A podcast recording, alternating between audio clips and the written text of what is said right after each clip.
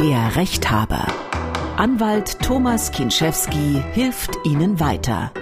Wie kann ich mich gegen eine zu hohe Nebenkostenabrechnung wehren? Muss ich die Abschleppkosten für mein geklautes Fahrzeug selbst übernehmen? Kann ich ein Fahrverbot aus triftigen Gründen verschieben?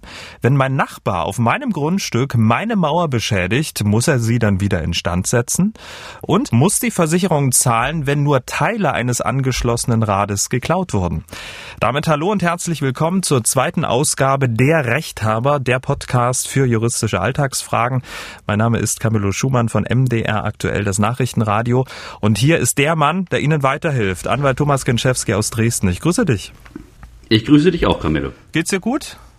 Ja, alles okay. Bin gesund, im Umfeld keine weiteren Einschläge. Danke. Und selbst? Ja, auch. Mir geht es haargenauso. Und was ich mich ähm, immer mal gefragt habe und immer vergessen habe zu fragen, wie hat sich denn eigentlich so deine Arbeit als Anwalt in der Corona-Krise verändert? Machst du viel Homeoffice? Wie läuft denn das so bei Gericht? Kannst du uns da mal so ein bisschen ins Bild setzen?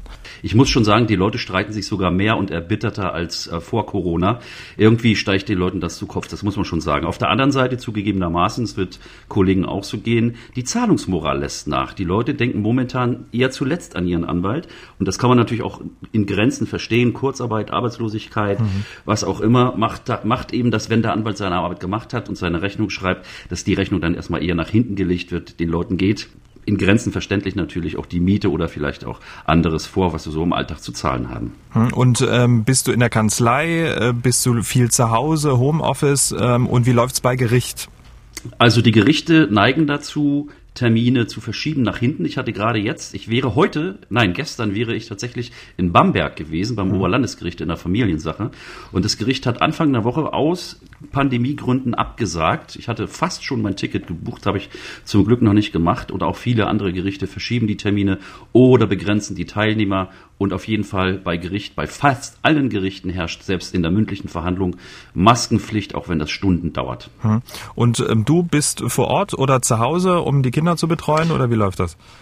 Moment, momentan bin ich tatsächlich zu Hause, weil ich äh, unseren Podcast äh, von hier aus dann auch aufnehme. Ins Büro muss ich aber jeden Tag. Das liegt daran, weil äh, der Anwalt kennt das. Es gibt Fristen und Termine, die lassen sich nicht verschieben. Mhm. Äh, wenn ich eine Berufung einlegen muss, so wie heute, ich werde also nachher ins Büro fahren, weil ich noch eine Frist äh, halten muss. Ich muss eine Berufung einlegen in einer äh, Zivilsache. Das kann ich nur persönlich machen. Da muss ich auch selbst unterschreiben.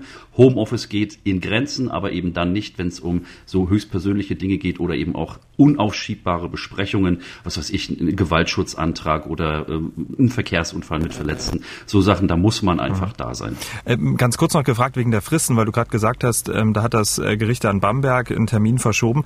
Äh, gehen dadurch nicht auch irgendwie Fristen passé und äh, möglicherweise können Täter äh, gar nicht verurteilt werden? Ja, man muss unterscheiden, um welchen Gerichtszweig es sich handelt. Mhm. In diesem Fall war es ein Familiengericht und die Eltern streiten um Geld fürs Kind, also um Kindesunterhalt. Das lässt sich verschieben, das ist kein Notfall. In Strafsachen ist es tatsächlich so, da gelten Fristen. Da darf zum Beispiel eine Hauptverhandlung, es gibt ja viele Sachen mit mehreren Verhandlungstagen, nicht länger als über eine bestimmte Zeit unterbrochen werden. Das sind einige Wochen. Und wenn man diese Zeit überschreitet, dann muss der Prozess komplett von vorne aufgerollt werden. Das ist eine Besonderheit im deutschen Recht und ein echter Knebel für die Richter und für die Beteiligten. Und ähm, droht das? Hast du das schon beobachtet? In diesem Falle droht es nicht, aber ja, es droht tatsächlich in Prozessen, auch in öffentlichkeitswirksamen Prozessen hier in der Gegend. Und die Richter behelfen sich dann eben damit, dass tatsächlich ähm, unter höchsten Schutzmaßnahmen äh, verhandelt wird. Und ich hatte neulich zum ersten Mal in meinem ganzen Berufsleben mhm. eine, eine, eine Fernverhandlung. Und zwar hatte ich einen Termin am Amtsgericht, äh, am Landgericht in Cottbus. Und das Gericht hat vorgeschlagen, dass wir uns über ein bestimmtes Konferenzprogramm zusammenschalten. Und wir haben tatsächlich über unsere Laptops sozusagen die Gerichtsverhandlung abgehalten. Das fand ich kurios, ist aber ohne weiteres wirksam und hat auch zum Urteil geführt. Prima. Ja, vielen Dank für diese Einblicke. Starten wir. Los geht's mit der ersten Frage. Ich hatte es in der letzten Sendung ja schon gesagt, in dieser Ausgabe wollen wir uns äh, mit dem Thema Betriebskostenabrechnung auch befassen. Ein Klassiker unter den Streitthemen, oder?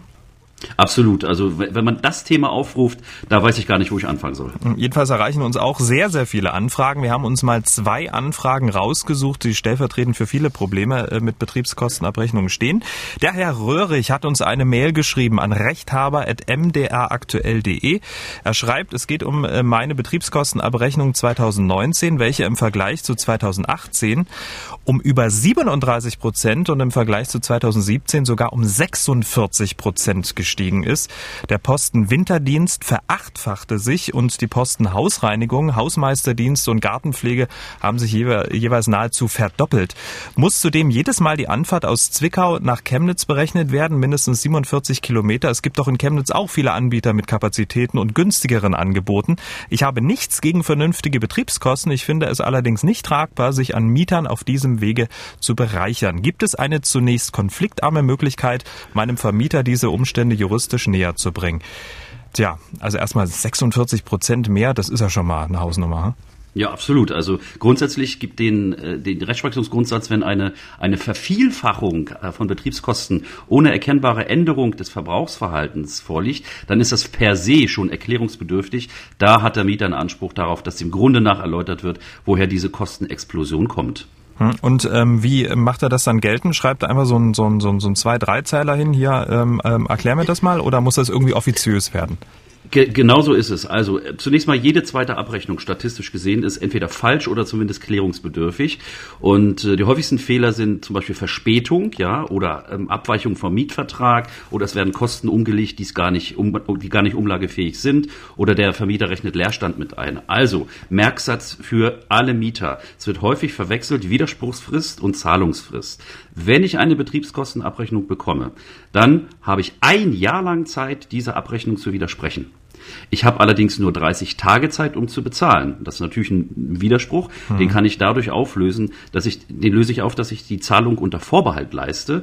Wenn ich dann die Vorbehaltszahlung zu Unrecht geleistet habe, dann muss ich meinen äh, Vermieter auffordern, die Überzahlung zu erstatten. Sowohl den Widerspruch als auch diese Aufforderung muss ich schriftlich machen. Ja, und wenn der Vermieter sich weigert, diese, diese Überzahlung zu erstatten, dann rechne ich einfach mit der nächsten Miete auf. Hm, du hast ähm, gesagt, Vervielfachung, diese 46 Prozent hier und auch ähm, hier, wer schreibt der Posten Winterdienst, Verachtfachung. Ist das eine Vervielfachung? Also ist, äh, sind die Grundlagen gegeben?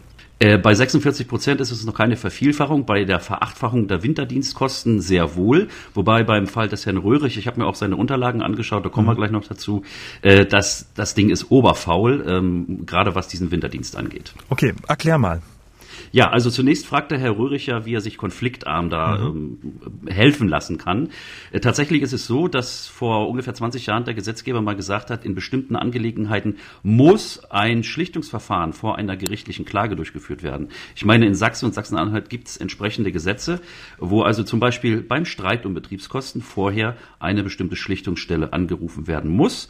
Und äh, diese Schlichtungsstelle äh, ist zuständig für Streitigkeiten im untersten Streitwertbereich 600 bis 750 Euro ungefähr. Parteien müssen ihren Sitz zum Beispiel an derselben Gerichtsstelle haben äh, und bestimmte Verfahren sind davon auch ausgeschlossen von dieser Schlichtung. Zum Beispiel, wenn ich äh, eine öffentlich-rechtliche Körperschaft als Vermieter habe. Was viele nicht wissen, ja, die, die Kirchen zum Beispiel sind Massenvermieter, äh, die, die äh, Kirchen in Deutschland. Und wenn ich von einer Kirche gemietet habe, dann fällt das aus. Also, Schlichtung ist die Konfliktlösungsmöglichkeit ohne Gericht. Wenn es nicht anders geht, muss es leider sein. Dafür sind die Gerichte schließlich da. Okay, also so war, ist sozusagen diese konfliktarme Möglichkeit die Schlichtung, um diese Frage zu beantworten. Jetzt hast du dir ähm, das alles mal so angeguckt. Wo sollte er denn da genau hingucken in seiner Abrechnung? Also, äh, zunächst mal beim Herrn Röhrig, er zahlt viel zu wenig Betriebskosten voraus. Ähm, die Betriebskostenvorauszahlung sollte statistisch nicht unter zwei Euro je Quadratmeter liegen, egal wo man wohnt. Das sind die Werte heute. Und äh, leider ist es auch so, dass der Bundesgerichtshof recht äh, vermieterfreundlich ist. Aber im Fall des Herrn Röhrig, da ist wirklich einiges nicht in Ordnung. Grundsätzlich äh, kann man Herr Röhrig sagen, der Vermieter muss das Wirtschaftlichkeitsgebot beachten. Da gibt es sogar einen Paragraphen. Im BGB kann man mal nachlesen. Das ist der Paragraph 5, 66 steht also drin, man darf das Geld nicht zum Fenster rausschmeißen, weil man es ja sowieso vom, vom Mieter wiederkriegt. So, so geht's natürlich nicht. Und äh, ja, was Herrn Röhrichs Abrechnung angeht, äh, die wichtigsten Punkte, die Nachberechnungen, die er dort bekommen hat, da bin ich echt skeptisch. Der Hausmeister wird mehrfach nachberechnet. Es gibt einmal eine Hausmeisterrechnung über 130 Euro, dann nochmal eine Rechnung für Hausmeister und Hausreinigung für 260 Euro im Monat. Das wird völlig unklar. Und er hat auch ausdrücklich den Winterdienst angesprochen. Der wird mhm. auch nachberechnet. Einmal äh, mit 180 Euro, dann nochmal für 180 Euro drei Monate. Äh, da ist schon nicht klar, welche Monate sind das. Also das ist schon eine Unklarheit. Und die Frage ist, war da überhaupt Winter? Also ist überhaupt Winterdienst gemacht worden? Ich wollte gerade sagen, ja, ich wollte gerade sagen, da schneit's doch nie. Hm? Obwohl in Chemnitz ja, genau. so nah am Erzgebirge. Ne? Hm. Ja, ich war, ich war gerade in Chemnitz am Freitag. Tatsächlich hatten die wirklich noch Schnee, während hier schon alles weg ist. Ähm, aber äh, unabhängig davon, es kann nicht sein, dass es äh, dann noch zum Beispiel eine sogenannte Dauerrechnung für einen Winterdienst gibt, die nicht mehr nur 180 Euro ausweist, sondern 210 Euro im Monat. Und dann on top bei Herrn Röhrig gibt es noch eine Nachberechnung, also eine Nach-Nachberechnung für einen Winterdienst von vier Monaten a 30 Euro. Also äh, ich hoffe, die die Jahresfrist ist noch nicht rum. Widerspruch schreiben oder schreiben lassen, auf keinen Fall bezahlen, wenn dann unter Vorbehalt und absolut klären lassen. Und der Knaller ist ja, Jetzt ähm, ganz, Jetzt ganz, ganz, ganz, ganz, ganz neues Urteil vom, Bundes, mhm. vom Bundesgerichtshof. Äh, bislang mussten die Vermieter ja die Belege vorlegen, die berühmten mhm. Belege. Ne? Entweder die werden vorgelegt oder man hat Belegeinsicht. Jetzt, seit einigen Wochen gilt, der Vermieter muss auch die Zahlungsbelege vorlegen. Das heißt, er muss nicht nur auf die Rechnungen des Hausmeisters verweisen, sondern er muss auch einen Kontoauszug vorlegen, aus dem sich ergibt, dass er den Hausmeister bezahlt hat. Ha. Ja? Und damit, damit ist die Frage von Herrn Rührig nach diesem In-sich-Geschäft, also dieses mhm. Insourcing, mhm. ähm, beantwortet. Ähm, viele äh, Vermieter haben auch eine Hausverwaltung und beauftragen natürlich die eigene Hausverwaltung mit der Verwaltung des eigenen Objekts und stellen dann so intern Rechnungen. Da wird häufig gemoschelt. In, in diesen Verhältnissen in diesen internen Verhältnissen gilt auch das Wirtschaftlichkeitsgebot. Also zusammengefasst, erstens, die Zahlung muss nachgewiesen werden und Geld verschleudern ist nicht. Prima. Und ähm, das ist und er hat auch das Auskunftsrecht ähm, als ähm, als Mieter, ja? Ja, genau so ist es. Also als zum Beispiel was die Hausmeisterkosten angeht, da gibt's klare äh, Urteile. Der Vermieter muss äh, beweisen, welche Arbeiten der, der Hausmeister tatsächlich verrichtet hat. Einfach nur der Vertrag, das reicht nicht. Mhm. Und hier wird ja zu Recht darauf hingewiesen, äh, einmal Tonne rausschieben, äh, mehr ist da nicht. Ich sehe den nicht, ich weiß gar nicht mehr, wie der heißt. Äh, also der Vermieter muss sagen, der Hausmeister heißt so und so, ist dann und dann da gewesen und hat das und das gemacht. Übrigens, mhm. beim Hausmeister ja, wird häufig mit, nur so als Beispiel mit umgelegt, eine sogenannte Notdienstpauschale. Ja? Der Hausmeister ist am Wochenende in Bereitschaft, wenn ein Rohr platzt. Und mhm. dafür kriegt er eine Mark 50 im Monat extra. Das ist nicht umlagefähig, nur mal so als Beispiel. Aha. Und ähm, du hast ja gesagt, dass er zu wenig Betriebskosten vorauszahlt, mindestens zwei Euro. Kann er das denn gleich mal anpassen äh, in dem Fall? Kann er das selber machen? Ja, natürlich. Äh, das, das kann er, das sollte man auch tun. Ich rate dazu. Das, das Problem ist nämlich, dass die Vermieter mit künstlich runtergesetzten Betriebskostenvorauszahlungen die Mieter attraktiver machen. Und nach dem ersten Abrechnungsjahr kommt dann das böse Erwachen, weil die Miete mit weniger, zum Teil weniger als ein Euro je Quadratmeter, selbst in Großstädten, ähm, bei Erstvermietung kalkuliert wird. Das ist grober Unfug. Bitte, liebe Leute, nicht drauf reinfallen. Zwei, zwei, zwei Euro plus X muss man schon zahlen. Dann hat man die Chance, zumindest eine Null oder sogar ein Guthaben am Ende des Abrechnungsjahres zu haben. Ist mir genauso gegangen. Du hast absolut recht, in der Innenstadt gewohnt und ja. es ist, ja, und ich habe 700 Euro nachgezahlt und jedes Jahr und ich habe mich so geärgert ja. und ich kannte dich noch nicht. So, ähm, okay, ja. da haben wir sozusagen den Herrn Röhrig äh, hoffentlich ähm, seine Fragen gut beantwortet. Dann be zweiter Betriebskostenfall. Herr Marian hat angerufen. Herr Marian wohnt seit sechs Jahren in seiner 54 Quadratmeter Wohnung und hat nie eine Betriebskostenabrechnung erhalten. Er hat immer seine 50 Euro Abschlag gezahlt und jetzt Jetzt flatterte die erste Betriebskostenabrechnung in den Briefkasten für das Jahr 2019 und er soll direkt 322 Euro nachzahlen. Ich habe die Posten jetzt noch nicht einzeln geprüft, aber der mit Abstand höchste Posten den Posten über Hausmeisterkosten, der mir anteilig mit 380 Euro in Rechnung gestellt wird. Meine Frage ist, ist das legitim? Äh, bis auf Mülltonnen rausstellen und Hausreinigungen kann ich hier an Hausmeister nichts erkennen. Und außerdem sind die Nebenkosten deutlich über den veranschlagten 50 Euro. Also hätte ich da nicht im Vorfeld irgendwie informiert werden müssen bei so einer Änderung. Diese Frage stellen sich, äh, diese Fragen stellen sich und zuerst aber die Frage, jahrelang keine Betriebskostenabrechnung erhalten, ist das überhaupt rechtens? Genau der Punkt. Der Vermieter hat nur ein Jahr Zeit für die Abrechnung. Das heißt, Abrechnungszeitraum ist spätestens zwölf Monate nach Ende des Abrechnungszeitraums muss die Abrechnung vorliegen. Wenn das nicht der Fall ist, gilt die Abrechnung als nicht erteilt. Es sei denn, der Vermieter kann beweisen, dass ohne sein Verschulden die Abrechnung noch nicht oder nicht vollständig erstellt werden konnte. Das ist gar nicht so selten, weil zum Beispiel die Abrechnungsunternehmen mit der Ablesung nicht hinterherkommen. Aber grundsätzlich ein Jahr nach Ende des Abrechnungszeitraums, meistens das Kalenderjahr, muss die Abrechnung vorliegen. Ansonsten hat der Mieter als erstes und als wichtigstes Recht die Möglichkeit, die äh, künftigen Betriebskosten Vorauszahlungen einzubehalten. Der kann die Miete um den Vorauszahlungsbetrag kürzen, solange bis alles, aber auch alles in der Vergangenheit hm. abgerechnet ist. Dem Herrn Mayan kann ich, wie schon vorher, nur allgemein sagen, für eine 54 Quadratmeter Wohnung 50 Euro Betriebskosten vorauszuzahlen, das ist zu wenig. Zu wenig, ne? Hm. Da sollte man wirklich mal gucken und dann nochmal ne, die zwei Euro nochmal schauen. Und ähm, meinst du lieber mal 2,50 draufschlagen, drei Euro, um auf Nummer sicher zu gehen, möglicherweise ein Guthaben zu haben, dass man nicht äh, irgendwie böse Überraschungen erlebt? Oder? Ja, ja, also das, das kommt auf die Lage drauf an. Man sollte natürlich versuchen, den Vermieter zur Ehrlichkeit zu bewegen nicht? und zu sagen, du sag mal, äh, wie ist denn das hier bisher gewesen? Was, was, was haben denn die Vormieter gelatzt an, an, an Betriebskosten, Vorauszahlung und Nachzahlung? Äh, das, ein ehrlicher Vermieter wird einem das schon sagen. Vielleicht kennt man ja auch die Vormieter und fragt die einfach mal, wie das gelaufen ist. Aber ist tatsächlich so.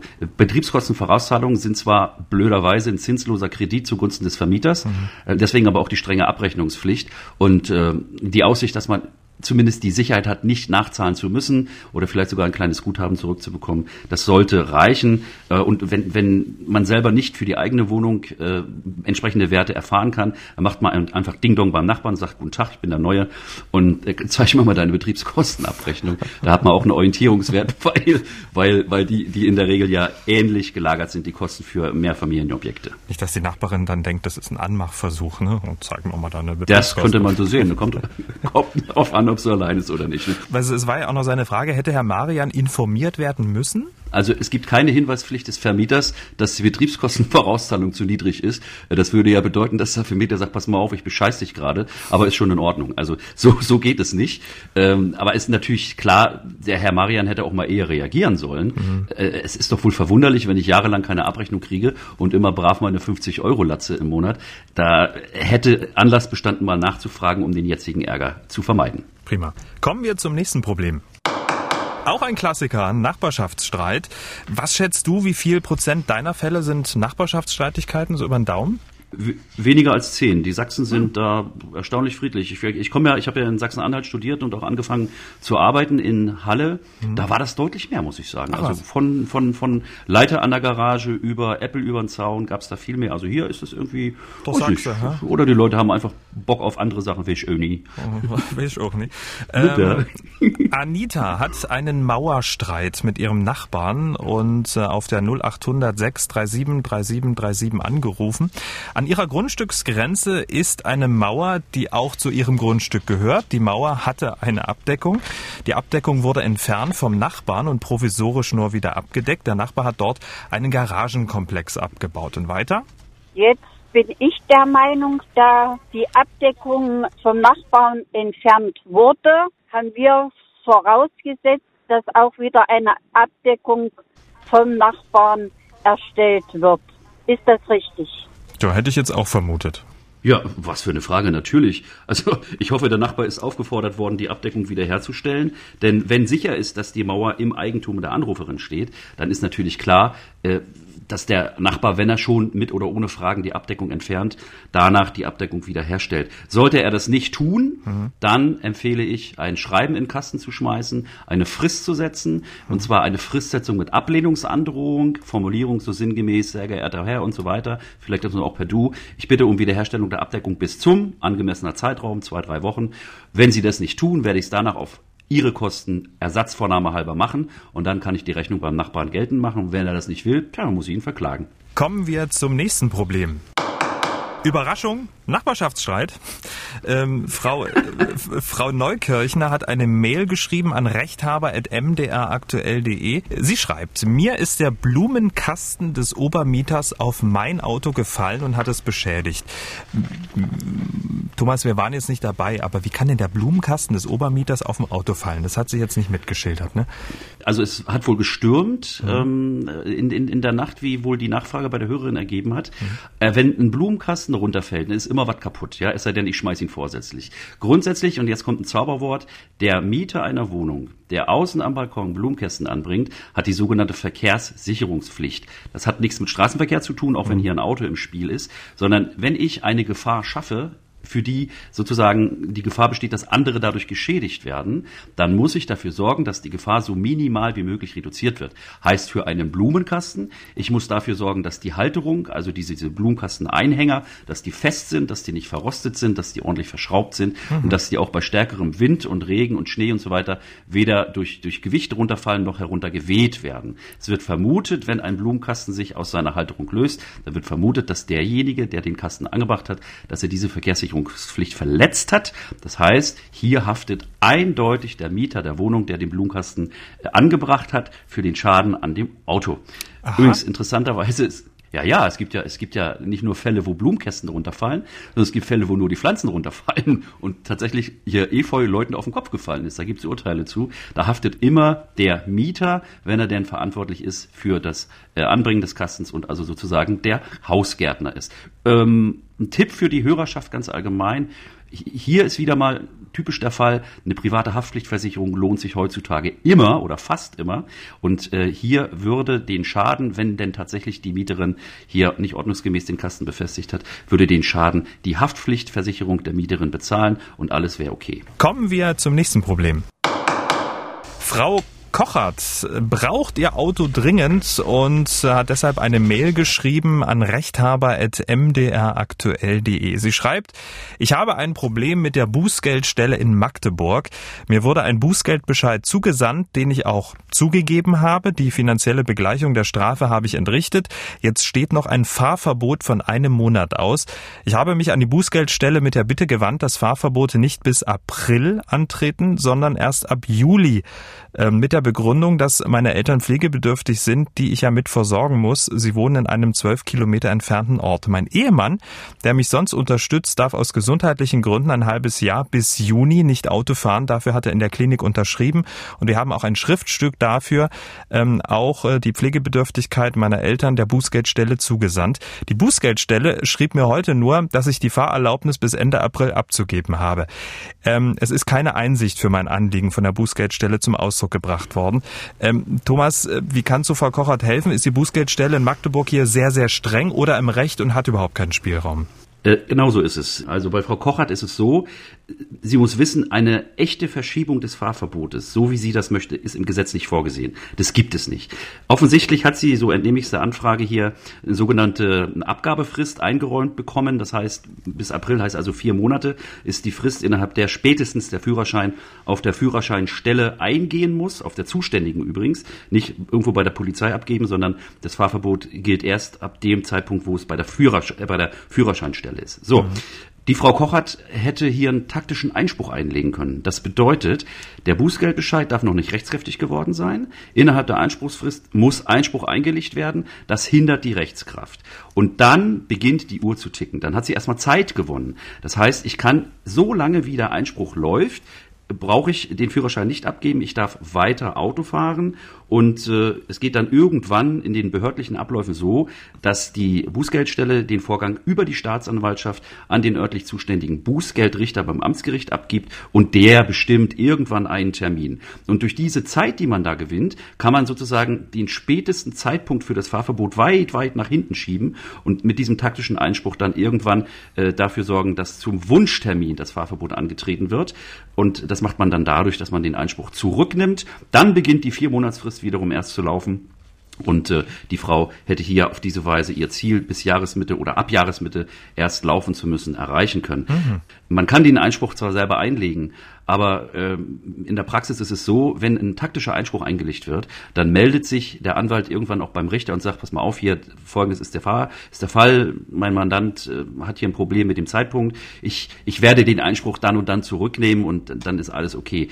Den Betroffenen glaubt das Gericht in der Regel sowas nicht, aber ein etablierter Strafverteidiger, wenn der mit seinem Richter äh, beim Amtsgericht spricht, das wird er dem schon abnehmen und dann sollte aber auch tatsächlich dann der, der Einspruch so zurückgenommen werden, wie es angekündigt worden ist. Ansonsten hat auf Deutsch gesagt der Anwalt bei dem Richter jedenfalls Verk. Punkt, Punkt, Punkt. Mhm.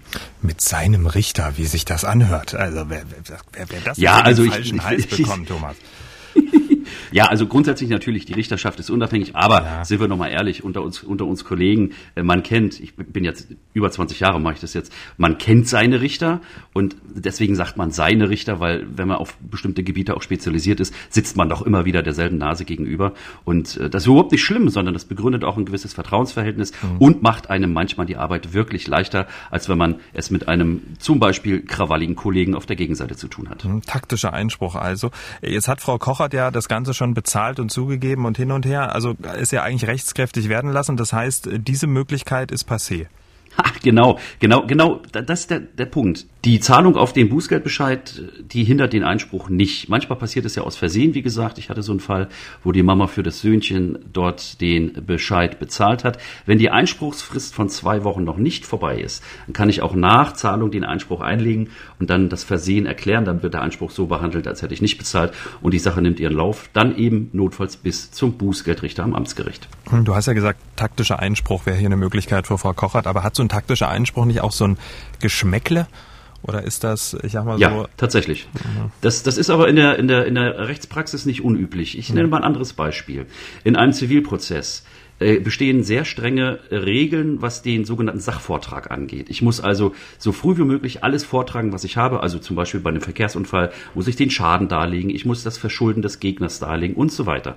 Ähm, wenn ich das nicht tue oder mir fehlen Beweismittel, dann habe ich im Zivilprozess die Möglichkeit, man nennt das in die Säumnis zu flüchten. Das heißt, ich gehe in einen Termin, in einen Verhandlungstermin, sehe, ach du je, mir schwimmen die Fälle weg, mhm. dann setze ich mich einfach hin und sage gar nichts und stelle keinen Antrag. Daraufhin ergeht gegen mich Versäumnisurteil, weil dann werde ich so behandelt, als würde ich gar nicht im Termin sitzen. Und gegen dieses Versäumnisurteil kann ich Einspruch einlegen innerhalb von zwei Wochen und dieser Einspruch versetzt das Verfahren in den Ursprungszustand zurück. Das heißt, das ist sowas wie ein zweiter Anlauf. Und dann kann ich mich nochmal neu sammeln und sozusagen meine, mein Waffenarsenal aufladen und alles raushauen, was ich habe. Das ist also nicht unüblich, dass man so Taktik im mhm. Prozess betreibt. Das gibt es also auch im Zivilprozess genauso wie im Bereich der Bußgelder im Straßenverkehr. Alles klar. Kommen wir zum nächsten Problem. Herr Vogt ist Bestatter und hat unter der 0806 373737 angerufen. Ende Januar wurde sein Friedhofsbagger samt Pkw-Anhänger äh, gestohlen. Zum Glück wurde er wiedergefunden an einem öffentlichen Weg, ganz in der Nähe, ähm, rund 20 Kilometer weiter weg. Gut, jetzt könnte man denken, prima Sache geklärt, komm vorbei, hol deinen Bagger ab. So war es leider nicht. Dann wurde nicht äh, ich angerufen, sondern der ADAC wohl wurde beauftragt, den Bagger dort abzuholen, obwohl man hätte mich anrufen können.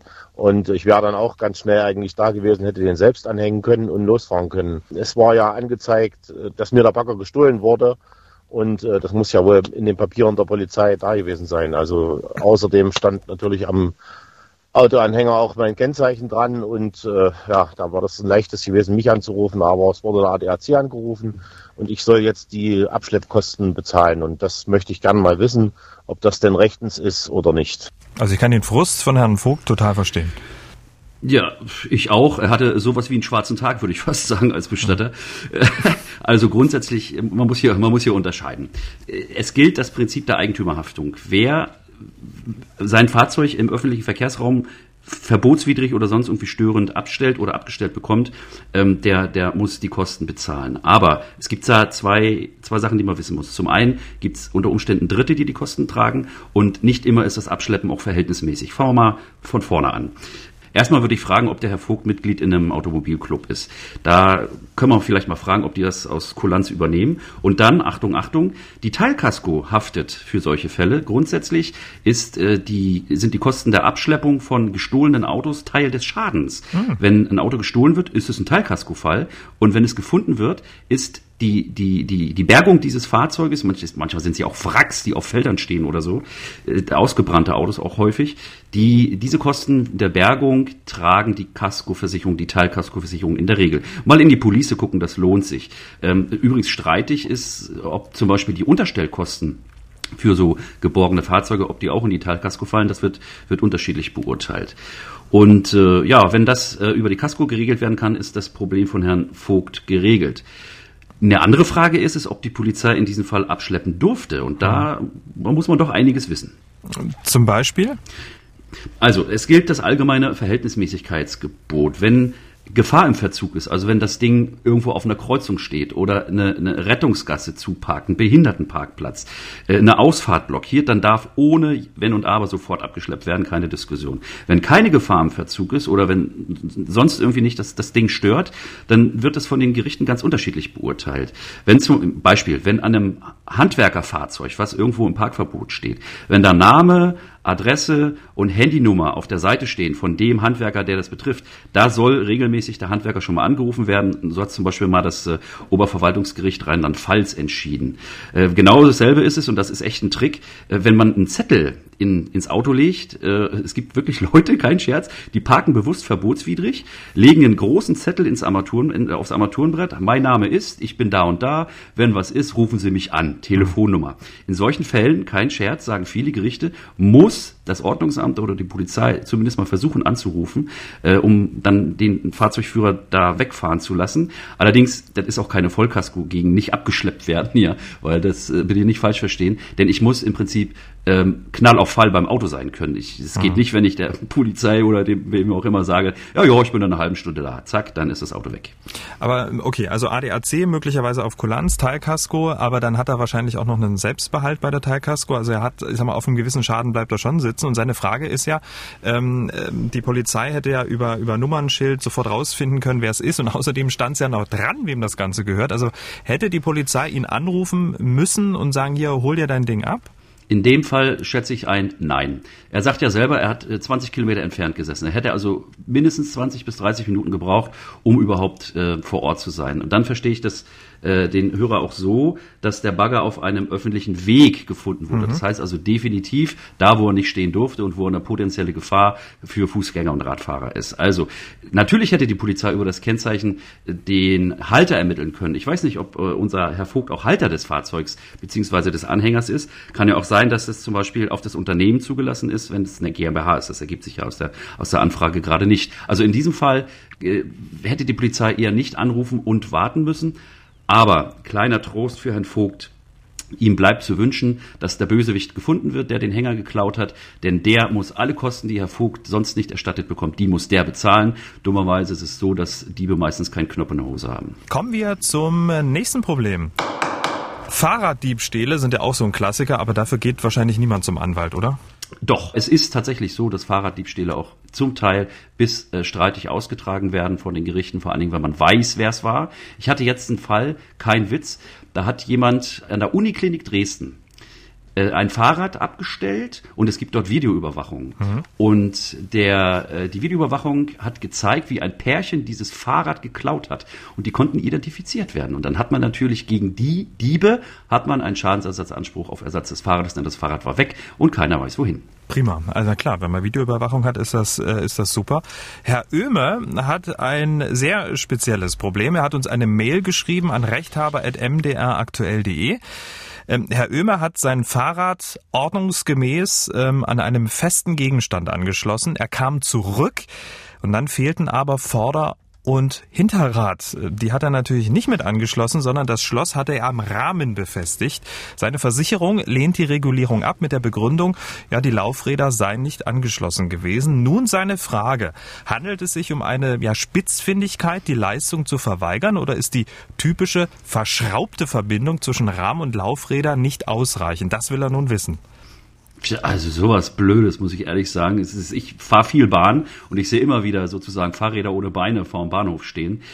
Grundsätzlich reden wir hier wohl von einer Hausratsversicherung. Im Fall von dem Hörer ist es so, dass äh, bei der einfachen Hausratsversicherung Fahrräder mitversichert sind, aber Vorsicht, nur in ganz engen Grenzen. Das Fahrrad muss sich im fest verschlossenen eigenen Keller, im eigenen Haus oder in der fest verschlossenen eigenen Garage äh, befinden. Das ist hier nicht gegeben, weil er wohl nach Angabe sein Fahrrad im Hof, im Innenhof eines Mehrfamilienhauses abgestellt hat. Das zählt nicht mehr in den Schutzbereich der einfachen Hausratsversicherung, die das Fahrrad mit einschließt. Ach was. Ähm, ja, ja, tatsächlich. Oh. Es gibt aber dann die, die sogenannte Fahrradklausel. Und diese Fahrradklausel in der Versicherungsbranche allgemein bekannt erweitert den Deckungsschutz für Fahrraddiebstahl auf sozusagen das Umfeld, also auch wenn ich unterwegs bin und mir das Fahrrad am Supermarkt, an der Schwimmhalle, am, mhm. am Bahnhof geklaut wird. Äh, das mit dem mit der Pflicht, mit der versicherungsrechtlichen Pflicht zum Mitanschließen von beiden Rädern ist grober Quatsch. Ja, also äh, ich weiß nicht, ob äh, der Hörer die Versicherung da falsch verstanden hat oder ob die wirklich äh, so einen Unsinn von sich geben. Eine solche Pflicht zum Mitanschließen von Rädern gibt es nicht. Es empfiehlt sich aber natürlich, äh, weil ansonsten müsste man entweder ein zwei Meter langes Seilschloss haben oder mindestens immer zwei Schlösser. Grundsätzlich grundsätzlich ist es zwar sinnvoll, ein Rad immer mit anzuschließen, weil ähm, Raddiebe ja immer auf der Suche nach kompletten Radsätzen in einer bestimmten Größe sind. Das ist einfach so. Das weiß man von den Tätern, wenn sie sich dann mal einlassen. Und äh, fest verbaute Komponenten, also diese Räder sind natürlich mitversichert oder andersrum formuliert, Teile Diebstahl vom Fahrrad ist mitversichert und verschraubte Räder gehören zum Versicherungsschutz dazu. Da gibt es übrigens ein ganz spezielles Problem, nämlich die Schnellspanner. Was mhm. ist denn, wenn mein Sattel, mein Sattel zum Beispiel, also ich habe ein Fahrrad und da ist eine Sattel, da ist eine Sattelhülse, da steckt der Sattel drin und das wird mit so einer Klemme verschraubt, ja. mit so einer Zehnermutter wird das ange, angezogen. Es gibt aber auch viele, die haben am Sattel und an den Rädern Schnellspanner, wenn man eine Panne hat oder einfach den Sattel, viele nehmen den Sattel mit, damit das Rad nicht geklaut wird. Ne? Mhm. Äh, da gibt's tatsächlich schon die Tendenz dahin, dass man sagt, also wenn Schnellspanner dran sind, könnte der Versicherungsschutz gefährdet sein. Äh, also mein Rat lautet, Fahrradklausel in der Hausratversicherung abschließen, wenn noch nicht vorhanden. Wenn die Fahrradklausel in der Hausratsversicherung vom Hörer drin sein sollte, dann ist die Versicherung im Unrecht. Man muss natürlich den Wert der Teile dann auch beziffern und auch belegen, dass man das Fahrrad gekauft hat irgendwann. Äh, und äh, nebenbei jetzt mal nicht alles, was an Fahrrädern dran ist, ist tatsächlich auch mitversichert. Die losen Teile, also nicht fest verbundene Teile, die, die sind nicht mitversichert. Wenn ich zum Beispiel meine Satteltasche dran lasse, egal ob da was drin ist oder nicht, die kann ich einfach abziehen vom Gepäckträger, dann ist sie weg, den kriege ich nicht ersetzt. Anderes Beispiel, Fahrradcomputer oder, oder, oder Steckscheinwerfer. Und ich habe neulich tatsächlich mal gesehen, es gibt ähm, im Internet, so bei Fahrradzubehör, ich habe meinem Sohn zum, äh, zu Weihnachten ein LED-Fahrradlampenset geschenkt und bin dabei auf ein, ein Goodie gestoßen, das fand ich echt toll. Und zwar gibt es diese LED-Lichtsätze für Fahrräder vorne und hinten und dann gibt es welche, wo im Rücklicht ein GPS-Tracker drin ist. Hm. Das heißt, da gibt es eine App dazu hm. und dann kann man äh, unauffällig im, im Rücklicht sozusagen am Fahrrad, wenn man das fest anbaut, dann kann man über den Tracker sehen, wo sein Fahrrad ist. Das finde ich toll. Hilft aber leider nicht in Tunnels oder Tiefgaragen, aber immerhin. Also in dem Fall ähm, sollte der Herr Ömer mal checken, ob diese Fahrradklausel mit dabei ist. Dann wäre das sozusagen ähm, alles mit abgegolten. Wenn er die Fahrradklausel nicht hat, ähm, hat die Versicherung recht, wenn ich dich richtig verstanden habe. Genauso ist es. Wenn der Hörer sein Fahrrad im Innenhof, auch wenn der Innenhof verschlossen ist, im Innenhof eines Mehrfamilienhauses abgestellt hat, also am öffentlichen Fahrradständer für die Mieter, dann ist es nicht versichert, dieser Schaden, wenn er nur die einfache Hausratsversicherung hat. Mhm. Wenn er die Fahrradklausel hat, also die Erweiterung, dann ist das versichert. Und ganz wichtig, häufig übersehen, man muss auf die Deckungssumme achten. Viele äh, Hausratsversicherungen sind von der Deckungssumme für Fahrräder unterversichert. Das heißt, die Fahrräder heutzutage werden immer teurer, mhm. äh, gerade auch im Bereich E-Bikes. 2.000, 3.000 Euro für ein E-Bike ist nichts. Mhm. Und äh, wenn ich äh, eine Fahrradversicherung, eine einfache Fahrradversicherung in der Hausrat habe, äh, dann ist es meistens ist begrenzt auf 1.000, 1.500 Euro. Das ist so, so häufiger wert. Und gerade wenn auch mehrere Fahrräder zum Beispiel äh, mit erfasst erfasst und versichert sind und in der Familie gefahren werden und einer bricht in den Keller ein und alle Fahrräder sind auf einmal weg, dann ist schnell die Höchstsumme, die Versicherungssumme für alle Fahrräder erreicht. Also check your police sozusagen äh, in den Brief, in die Versicherungspolice reingucken und schauen, was ist denn bis zu welchem Betrag versichert und wenn nicht nachlegen. Übrigens, ähm, leider ist es so, diese diese Zusatzversicherung fürs Fahrrad, diese Fahrradklauseln, die werden ganz schön teuer. Also da, weil die Diebstähle auch so zunehmen, steigen die Policen sozusagen asymmetrisch stark an. Das ist eine Folge sozusagen des, des Klautums in Deutschland. Hm. Und vielleicht noch einen Satz, wenn er die Fahrradklausel hat und die Versicherung sozusagen jetzt ähm, mit ihm spielt, sage ich jetzt mal ganz äh, pathetisch. Ähm, was werden so eine Formulierung? Also natürlich äh, in die AGBs gucken, ähm, sich das äh, rauskopieren und welche, welche Sätze sollten dann in dem Schreiben äh, drin sein? Ja, also wir gehen davon aus, dass er diese Fahrradversicherung diese Klausel hat. Das unterstelle ich jetzt mal, um die Frage zu beantworten. Dann schreibe ich einfach, ich fordere Sie auf bis zum Datum, und mhm. das kann eine kurze Frist von einer Woche sein, auf mein Kontonummer sowieso äh, Schadensersatz zu leisten. Das Rad hat so und so viel gekostet, Wiederbeschaffung der Räder und dann lässt man sich ein Kostenangebot eines, ähm, eines äh, ordentlichen Radfachgeschäftes geben, sozusagen Kostenvoranschlag für den Wiedereinbau von zwei neuen Rädern. Äh, und da gibt's noch einen Abzug neu für alt, den muss er sich wahrscheinlich gefallen lassen, je nachdem, wie lange das Rad schon mhm. gefahren hat. Und diesen Betrag, der sich dann errechnet, diesen Betrag mache ich geltend, Frist setzen, eine Woche, zehn Tage für die Zahlung, wenn das Geld da nicht da ist. Ja, hey, Klage. So, da haben wir Herrn Ömer jetzt auch geholfen. Damit sind wir ja am Ende, fast am Ende unserer zweiten ähm, Sendung der Rechthaber. Und am Ende ähm, wissen unsere Hörer ja schon, seit der ersten Ausgabe gibt's noch ein Schmankerl zum Schluss. Ein interessantes, ein witziges, ein kurioses Urteil. Und da hast du etwas, das Urteil ist schon, sage ich mal, ähm, gut abgehangen. Aber es ist total wichtig, dass man es mal gehört hat, weil es ähm, ja so irre eigentlich ist, oder? Ja, also tatsächlich, da habe ich gedacht, äh, ist nicht wahr, oder? Und ich hoffe, viele Kollegen werden das wohl auch so sehen. Also es ging los im Jahr 2017, ist ein Mann mal zu einem Autohaus gegangen, Mercedes-Autohaus, und hat sich dort einen Mercedes Van für 53.000 Euro angeguckt, knapp, und hat gesagt, kann mal Probe fahren. Du klar, sagt Mercedes, der Typ hatte eine, war, war schick und äh, legte dann also auch einen Ausweis vor und eine Meldebestätigung aus Deutschland, einen Führerschein, der, nein, er hat einen Pass vorgelegt aus Italien und hat die Kiste mit Schlüssel bekommen, eine Stunde Probefahrt, viel Spaß. So, es kam, wie es kommen musste. Das Auto ward nie wieder gesehen. Mhm. Und ein paar Tage später kommt eine Frau, und surft im Internet und sucht genau so ein Auto und findet genau dieses Auto im Internet, meldet sich auf die Anzeige und äh, man wird sich einig und der italienische äh, Dieb hier, sage ich mal, ist ja eigentlich eine Unterschlagung, der trifft sich mit der Frau, man hatte sich fest am Bahnhof, am Hamburger Hauptbahnhof, stellen die sich hinten irgendwo in eine dunkle Ecke, die Frau zahlt 46.500 Euro in Bar, lässt sich zwei Schlüssel geben, die Papiere vom Mann nochmal zeigen und äh, auch die Autopapiere. So, die Autopapiere waren gefälscht, die geht zur Zulassungsstelle, weil wir das Auto zulassen, sagt die, geht's noch? Auto geklaut, Papiere gefälscht, pass mal auf, dass du nicht verhaftet wirst. Dann ist das vor Gericht gegangen und man hatte sich fest bis zum Bundesgerichtshof und der Bundesgerichtshof hat gesagt, die darf das Auto behalten. Was? Die darf das Auto? Ja, ja, hast richtig gehört. Die darf das Auto behalten. Äh, ich, ich, als ich Warum? das gelesen habe, ich dachte, ich, ich, Aber ich spinne. Doch, ja, ich ja. Sagen, es gehört doch dem Autohaus eigentlich, oder? Ja, ja, natürlich. Also, äh, der Bundesgerichtshof hat da wirklich das dünnste Haar gespalten, was es gibt. Es gibt in Deutschland die allgemeine Regel, an abhanden gekommenen Sachen kann man kein Eigentum erwerben, gutgläubig. Ja? Also was geklaut ist, mhm. kann ich nicht kaufen. Mhm. So. Und hier hat das äh, Autohaus, äh, der, der Bundesgerichtshof hat aber gesagt, das Autohaus hat selber Schuld. Denn wenn ich, wenn ich das Auto dem Italiener mit einer deutschen Aufenthaltsgenehmigung in die Hand gebe, dann verliere ich in dem Moment meinen Besitz an dem Auto. Ach was. Aber Besitz und Eigentum sind ein Unterschied. Und der Bundesgerichtshof hat trotzdem gesagt, in dem Moment, wenn ich den wegfahren lasse mit dem Auto, ist das Auto nicht abhanden gekommen im Sinne des Gesetzes. Das heißt, derjenige, der mit dem Auto dann anders verfährt, als er soll, nämlich nicht zurückbringt, sondern vertickt das Ganze, äh, der ist nicht mehr in dem äh, Gesetzparagraphen drin, wo geregelt ist, dass geklaute Sachen nicht verkauft werden können. Also die Frau darf das Auto behalten, Nein. die Entscheidung ist rechtskräftig. Ich, ich habe echt Stirnrunzeln gekriegt deswegen.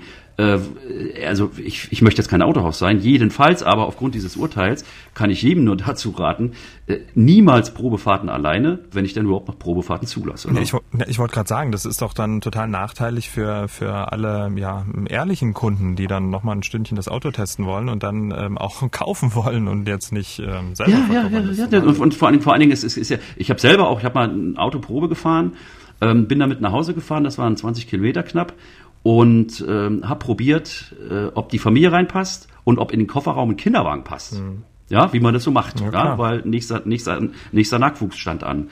Und äh, das ist heute nicht mehr möglich. Da würde ich dann also sozusagen mit einem Verkäufer auf dem Beifahrersitz sitzen und äh, Sitzprobe mit der Familie dann wahrscheinlich nur im Stehen. Also es ist äh, das, das Urteil, ohne die Richter dazu schelten, das steht mir nicht an, aber das ist nicht in Ordnung und äh, da hat äh, das, das hat Folgen, die man wahrscheinlich gar nicht bedacht hat. Hui, gut zu wissen. Damit äh, sind wir am Ende von Ausgabe 2. Der Rechthaber, der Podcast für juristische Alltagsfragen. Thomas, es war mir wie immer ein Fest. Danke gleichfalls, Camillo. Und wir hören uns dann in zwei Wochen wieder und dann geht es unter anderem ums Thema Erbrecht. Ein Thema mit Brisanz, oder? Ja, absolut. Also da muss man, muss man auch wirklich sich auskennen. Es ist wirklich kompliziert, wird auch viel, viel Irrglaube herrscht in der Bevölkerung, was so, was so im Erbrecht gilt oder nicht. Also reden wir gerne äh, drüber. Das Gut rollt wie das Blut, mehr dann in zwei Wochen. Bis dahin, mach's gut. Tschüss. Alles klar, danke dir. Tschüss. Haben auch Sie ein Problem? Dann schreiben Sie uns an rechthaber.mdraktuell.de oder rufen Sie an 0800 637 37 37. Der Podcast Der Rechthaber erscheint zweimal im Monat auf mdraktuell.de, in der ARD Audiothek, bei YouTube und überall, wo es Podcasts gibt.